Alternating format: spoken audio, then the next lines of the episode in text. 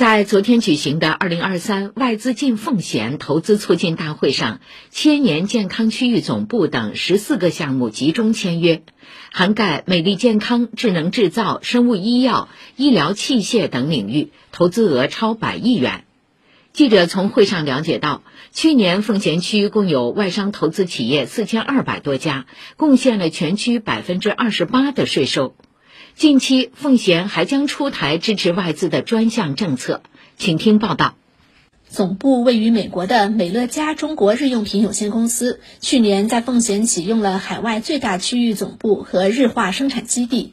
公司中国制造业副总裁赖伯章说：“二零一九年，公司决定投资一点五亿人民币，申请建设这个占地八十亩的园区。奉贤区跨前一步服务，在项目出让合同签订后不到二十四小时，就帮助企业同时拿到了施工许可证等五证。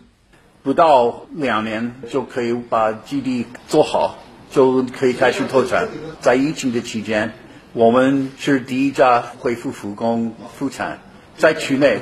我们现在在做的就是澄清这个外资企业的研发总部中心呢，会增加一个功效的一个实验室。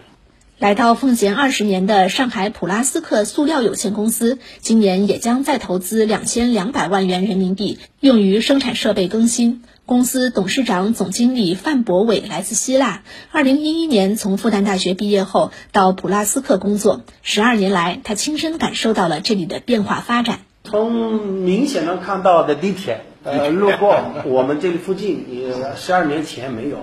十二年前有一个三大拿来接我，送我们到公司来，现在有高端的酒店，有高端的商场。有很成熟的一些住宿的小区，我们开发区这几年在绿化上面呢也有很大的改善，因为我们要去考虑整个我们的生活品质和环境。更重要的是，十年前画在图纸上的规划正在一项一项变为现实，这给公司经营带来坚定的信心。谈到对未来发展的期待，范博伟说：“吸引人才最为迫切，人的因素在一个企业是。”比设备更关键的，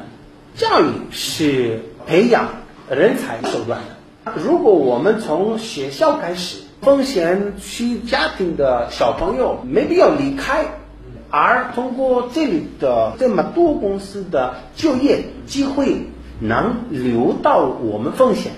同时我们能吸引外地的小朋友和学生和人才，那我们的区域。可以从教育上面呢提高我们的优势。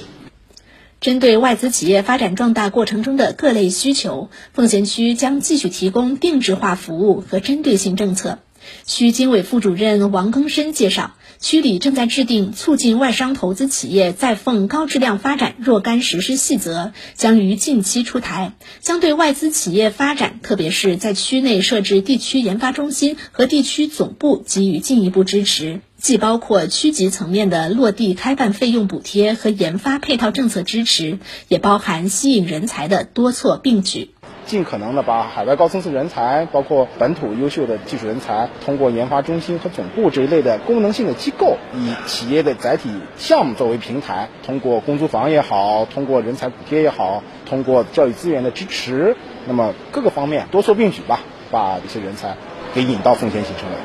以上由记者赵颖文报道。